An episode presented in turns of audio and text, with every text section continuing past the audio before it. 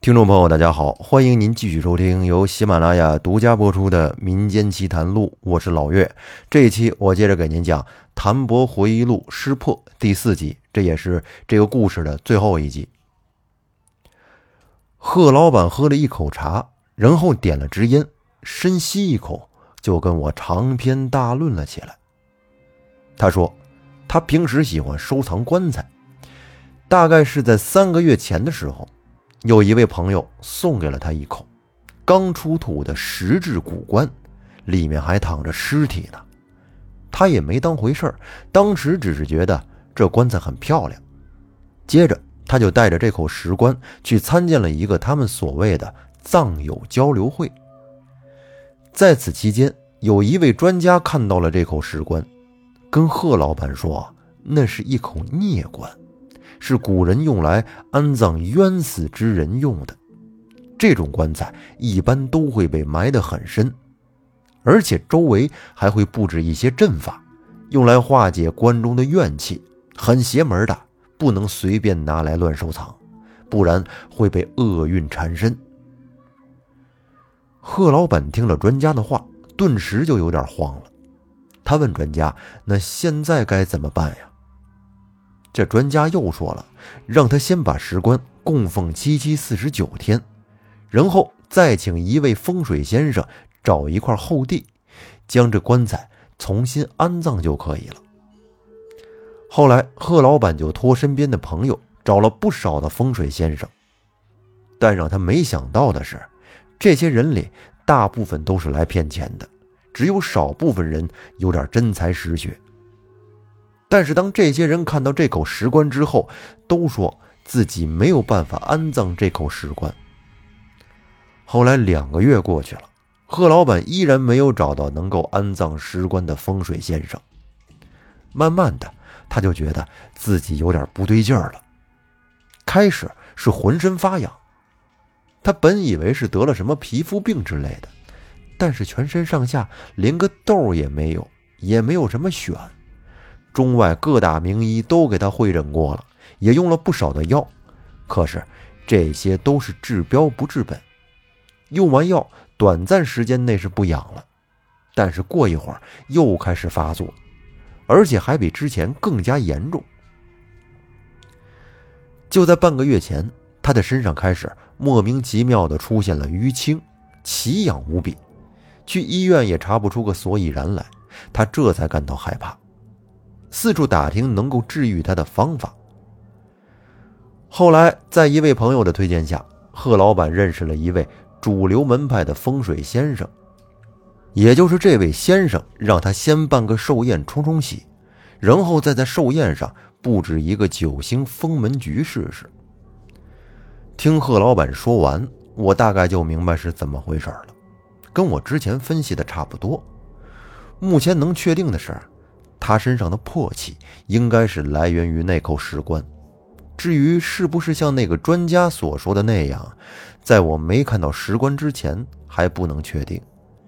因为自古以来，用石棺来安葬逝者的葬法有很多，风水中由二十四杀葬法演变的就有几十种，这还不包括奇门遁甲其他门派的葬法。所以我想了想说。您先带我去看看那口棺材吧。贺老板听了我的话，脸上马上就露出了一丝喜色，急忙让人去准备车，然后站起身来就准备走了。一名黑衣男子打开了房门，贺老板跟我客气了一下，然后就走在了前面。我跟着他后面下了楼，上了一辆豪华商务车。这车挺不错，坐着舒服不说，上面好吃的还挺多。这一路上我光顾着吃了，也没怎么说话。大概两个小时左右，车开到了山里一个道观门前，我跟着贺老板走了下去。他说石棺就在这道观里呢，也是那位风水先生建议的，说放在这里对他能好一些。一名黑衣男子从侧门进去之后，安排了一下，我才跟着贺老板走了进去。不一会儿，我们来到了一个房间里，这房间里挺暗的，除了这口石棺以外，其他什么东西都没有了。我走过去，围绕着石棺看了两圈，花脚兽壁还用四象法封着，这还真是一口用来安葬冤死之人的棺材呀。但是和我预想不同的是，这石棺上面已经开始隐隐的有些泛绿了。从风水角度来看，石棺泛绿意味着生气滋生，也就代表着后人会长寿的意思。生气和破气相冲是不可能同时存在的，况且我也没有从这石棺上感觉到有破气的存在。那这贺老板一身的魄气是从哪儿来的呢？我继续看着这口石棺，思考着。贺老板忍不住的问了我一句：“谭总，怎么样了？”“嗯，我目前能确定的是，这口棺材没有问题。”你确定是收到这口棺材之后身体开始不好的吗？对。那这棺材是谁送你的？啊，棺材是殷总送的。贺老板叹了口气，有些失望的说：“我听完也是挺无语的，那就说明这是姓殷的要害他，那他这还想着要跟人家合作呢。自从我第一次见到那个胖子的时候。”就知道他不是什么省油的灯。虽然说我不知道他们俩是什么关系，但是显然那胖子可比贺老板要狠多了。我想八成就是这殷胖子搞的鬼。我看着贺老板，继续问道：“他送你石棺的时候是直接拉来的，还是用什么东西装着？还有这石棺之前放在什么地方？”贺老板想了想，说：“嗯，用一个什么木头箱子装着，原来就放在前天百寿宴那个地方的地下室里。”贺老板见我这么问他，他马上也就明白我是有了突破方向了，急忙让人出去准备车，然后我们就走出了道观。上了车以后，就朝着贺老板那个豪宅去了。由于这道观离他那豪宅不是很远，所以我们很快就到地方了。贺老板带着我朝他那个地下室走去。刚到地下室门口，还没等我们进去，我就感觉到了一股强烈的破气扑面而来，臭烘烘的。我捂着鼻子跟着贺老板往里走，越往里面这气味越浓。但是贺老板他们这一行人。就跟没事人一样，贺老板还转头问我捂着鼻子干什么，我也没搭理他。对气的感应应该是风水的入门了，这个我也没有必要跟他解释。大概一分钟左右，贺老板带我来到了他之前放石棺的地方。我四处看了看，打开之前放石棺的那个木头箱子，这里面的味道。更是浓郁，跟贺老板身上的味道完全一样。我仔细看了看，在木条的夹层中看到一个很小的瓷瓶，这瓶子的瓶口被一个黑色的塞子塞住了。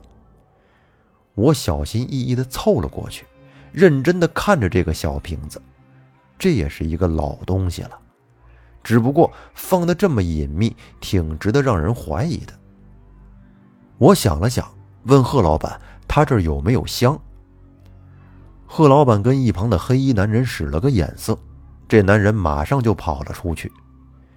几分钟之后，这男人拿来了一个纸盒，我打开一看，这里面放的竟然是厕所里面熏蚊子的那种蚊香。我也是有些无语了，算了，将就用吧。于是我请出三炷香来点着，插在木头箱子上。手掐合指手印，点在香上。在风水中，世间万物都有阴阳两面，破气也不例外。所以我得先看看这贺老板身上的是哪一种。魄气分为湿魄和官魄两种，湿魄属阳，官魄属阴。我刚才请的这个香阵，算是春花奶奶曾经教给我的一种秘法了。通过这种香阵，可以分辨出气的类别、强弱、动向等等。我也不知道叫什么名字，反正挺好用的，百试百灵。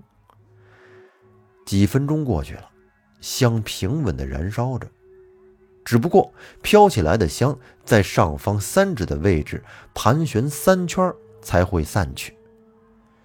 这种现象就表示，贺老板身上的是湿魄，属阳。因为在这里可以把这个三看成是九宫飞星里的镇三宫，乡镇里镇三宫的镇词是：风位在东，季为春，玄木三过，时为阳。所以这贺老板身上的魄气也属阳，也就是湿魄。那么接下来我要做的就是，先抑制住贺老板身上的魄气，然后再找出这个源头，将其根除。我跟贺老板说：“贺总，接下来你可能要受点委屈了。”贺老板听到我这么一说，他也明白我是有办法解决了，急切的说：“谭总，请说。”“嗯，你让人给你准备一顶帐篷，找一个大一点的坟地睡几天。我什么时候让你回来，你再回来。”贺老板听完，一脸诧异的看着我。我不会影响你白天行程的，你只需要在晚上亥时至早上卯时这个时间段睡在坟地里就可以，剩下的我会处理。来，这个你拿好，按照我说的做，我保证你没事儿。我拿出一个三角宝塔递给贺老板，肯定的对他说。贺老板点点头，看着我，露出了坚毅的眼神。因为目前他也只能相信我了，没有其他的选择。贺老板让一名黑衣男子去准备露营的装备，然后跟另外一位老人交代了一下工作上的事儿。我知道他心里有些不解，不过他不懂风水，我也懒得跟他解释。简单的说就是，坟地里的阴气重，湿破属阳，待在坟地里。阴气会盖过阳气，阴盛阳衰，可以减缓他身上魄气持续恶化。我拿起木箱子里的小瓷瓶，这里面似乎还有一些液体。我拔掉塞子，放到鼻子前面闻了闻，有一种淡淡的异香。这个应该就是滋养魄气的东西了。我倒了几滴在餐巾纸上，用打火机点着。当我看到出现深绿色的火焰时，心里瞬间就是一惊。这个小瓷瓶里放的，居然是人油。以前我听春花奶奶给我说过一个故事，说是在三千多年前的商朝时期，有一些巫师可以让人产生幻觉，而让人致幻的主要原料就是这种人油。它的提炼方式极其的残忍。首先是把活人放在水里泡上一宿，然后用铁链绑住手脚，放进一口大锅里，用小火慢熬。期间还不断会有人给这些锅里的人喂些凉粥，保证他们不会这么快死去。渐渐的，锅里面会越来越热，这些人开始会全身出汗，直到身体里的水分被熬干之后，慢慢的就会冒出肥油来。接下来。等人死之后才会被拉出来，最后继续熬制锅里的液体，在经过一系列的工序之后，最后得到的就是人油了。想到这里，我心里有些忐忑。我在殷胖子身上感觉到的那股死气，难道就是因为他炼制了这些人油才产生的吗？但是他为什么这么做呀？我想了想，又觉得不可能啊！先不说其他的，就是这种害人的邪术，现在也只是传说一样的存在。这殷胖子怎么知道呢？我得好好想想，这事儿搞不好闹出人命来。我把小瓷瓶装了起来，对贺老板说：“贺总，我得回去准备一些东西。明天你和刘老板签完合同之后，我再过来。过几天你就按照我说的做。”你身上就不会那么痒了。贺老板说了一些感谢的话，就安排车把我送回了家。这两天真是累坏了，连顿像样的饭都没吃。好在我回来之前给家里打了个电话，老婆给我做了点好吃的。吃完饭之后，我准备了一些明天要用的东西，然后洗了个澡，上床就睡觉了。第二天下午，刘老板给我打来电话说，他把合同签完了，问我在不在家。他说要过来当面感谢我。我告诉他。我马上要去贺老板那儿，等回来再联系他。接着，他客气了几句，就挂了电话。我带上准备好的东西，驾车就朝着贺老板的豪宅去了。一路上，我还在犹豫着，到底要不要继续帮着贺老板呢？说不帮吧，我已经答应人家了；说帮吧，这贺老板和那个阴胖子没一个好东西。之前他们俩还给我下套来着。而且搞不好还会闹出人命。就这么着，我犹豫不决的一路来到了贺老板的豪宅。贺老板见到我之后，马上就迎了上来，先是一通客气，然后问我他接下来要做什么。其实他什么都不用做，每天晚上睡坟地就好了。我想了想，既然来都来了，那就帮吧。我对着贺老板说。你让人给我把晚饭准备好就行了。贺老板答应了之后，就退到了一旁。我拿下背包，把事先准备好的东西都拿了出来。我先布置了一个悬阳追踪法，这个方法就跟林正英电影里那个伏击追踪法差不多，不同的是，悬阳追踪法找的是死物，以圆为辅，落以九宫。通过气的链接来锁定目标的位置。我在地上画了一个九宫飞星图，插上十八面风水旗，用红绳将每面旗都连接起来，然后拿出小瓷瓶，将里面的人油涂到红绳上，这样就相当于连接到了气。接着，我掏出九星罗盘，找到直冲煞的位置，请出三炷玄香来点着。插在煞点上，手掐合指手印，再点上香。慢慢的，艮八宫、坎一宫、前六宫的六面旗帜先倒了，接着其他宫位的旗陆续也都倒了，只剩下对七宫的两面旗了。连接旗之间的红绳上凝结出了一个水滴来，滴在飞星图上。我用星宫尺量了一下距离，计算了一下。一星三开三点，相当于一万三千三百米，也就是十三公里的样子。当然，这里算的是直线距离，还得打开手机，用地图锁定一下位置，然后转过身来对贺老板说：“地方已经找到了，我需要你派几个人跟我一起过去。”贺老板安排了几个人之后，我们就朝着这个位置去了。等到了地方。发现这是一个比较偏僻的山腰处，周围全是竹子，密密麻麻的，根本就无处落脚。我再掏出九星罗盘来，找到气的流动方向，然后顺着这个方向往前走。不一会儿，就找到了一条小路。我们一行人走在这条小路上，没有一丝光线照射进来，阴森森的。头顶上盘旋着一群乌鸦。叫的人瘆得慌。走着走着，我就闻到了一股刺鼻的味道。这时，一名黑衣男子突然停下脚步，惊叫一声。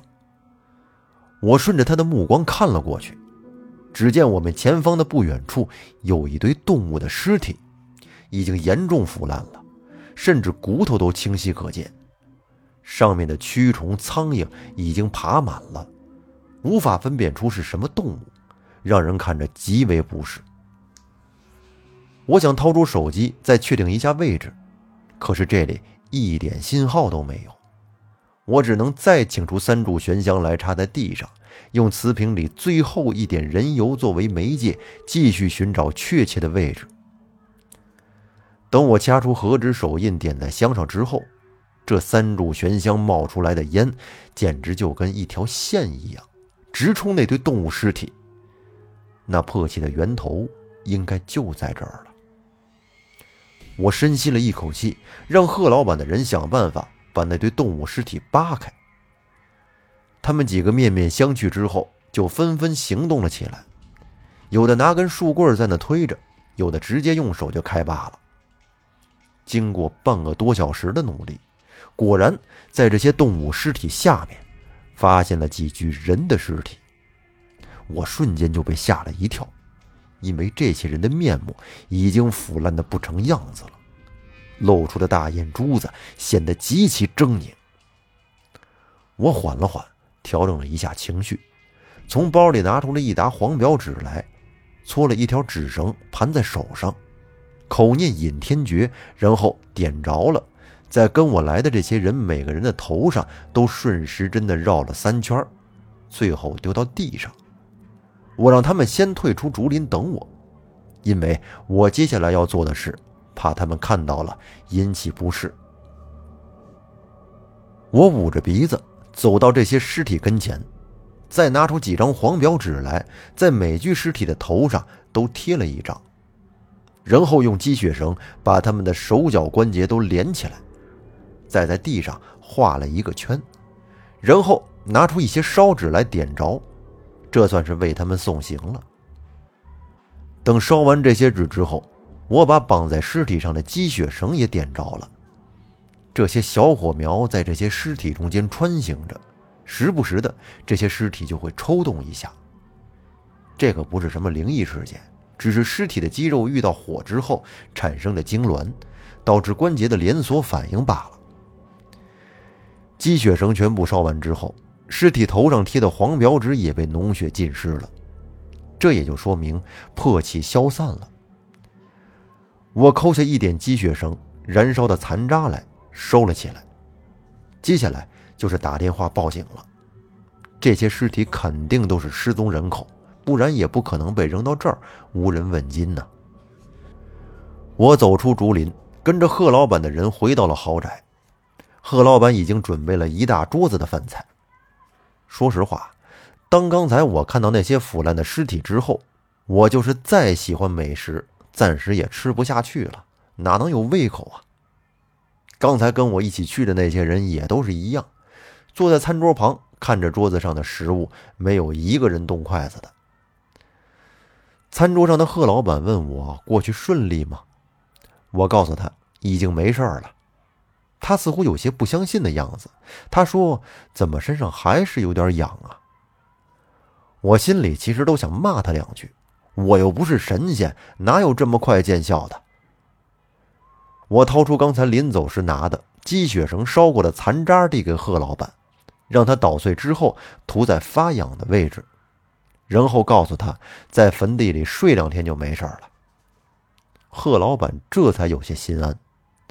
让一旁的老人给我拿过来一个小包，我打开一看，里面正好是十万块钱。我也没客气，说了声谢谢，就收了起来。然后我再跟贺老板交代了几句，让他报警处理那些山腰上的尸体。他跟我说这些事儿他会安排人做的，让我不用担心。我也没在贺老板这儿多待，喝了点东西就回市区了。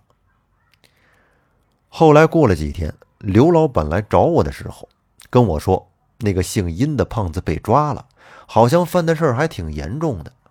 我也没接他的话。那么关于寻法，其实每个门派的方法都大同小异，明白其中的道理，再看到的时候就不那么吃惊了。正所谓意中秘密穷天地，造化天机谢未然。终有神明私福祸，后来切莫叫轻传。那么谭博写的这个失破的故事到这儿就说完了。这个故事算是非常长的了，一共分了四期。在最后呢，谭博还写了一句话，那就是：以上的所有故事内容都是我胡编乱造的，大家要相信科学，切莫迷信。可能听到这儿呢，有些朋友会失望了。说谭博的故事不都是真的吗？在这儿呢，我跟您这么说，甭管是真的假的，您就当故事、当小说听就可以了。我觉得以谭博的文笔，做一个灵异作家也是一点问题都没有。那么这期节目咱们就说到这儿吧，感谢大家的收听，欢迎您订阅专辑并关注主播，我们下期再见。